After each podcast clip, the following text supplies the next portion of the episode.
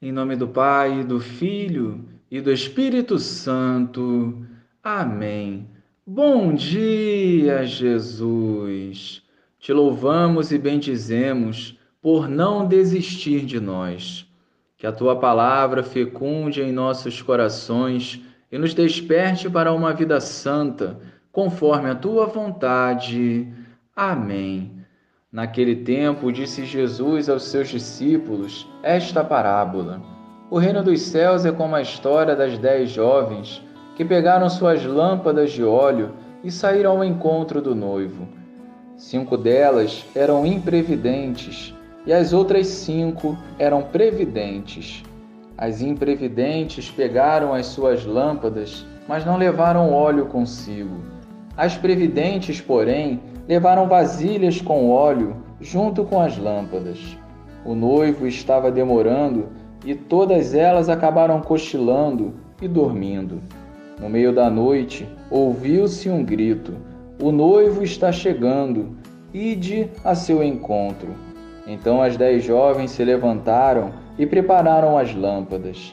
As imprevidentes disseram às previdentes: Dai-nos um pouco de óleo porque nossas lâmpadas estão se apagando. As previdentes responderam: De modo nenhum, porque o óleo pode ser insuficiente para nós e para vós. É melhor irdes comprar aos vendedores. Enquanto elas foram comprar óleo, o noivo chegou, e as que estavam preparadas entraram com ele para a festa de casamento, e a porta se fechou. Por fim, chegaram também as outras jovens e disseram: Senhor, Senhor, abre-nos a porta. Ele, porém, respondeu: Em verdade eu vos digo, não vos conheço. Portanto, ficai vigiando, pois não sabeis qual será o dia e nem a hora. Louvado seja o nosso Senhor Jesus Cristo, para sempre seja louvado. Hoje, dia de Santo Agostinho, que nos ensina: Deus que te criou sem ti, não te salvará sem ti. Ou seja, a salvação é graça de Deus, porém exige de nós uma decisão.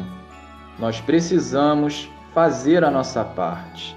E o seu ensinamento vem ao encontro da riqueza do Evangelho de hoje. Não sabemos o dia da volta do Senhor ou o dia da nossa morte. Portanto, precisamos hoje estarmos preparados. Exige maturidade, prudência, confiança e fidelidade. O tempo que temos de vida é o presente. O futuro é uma hipótese que pode não chegar. Não podemos cair na tentação de jogar as nossas decisões para frente.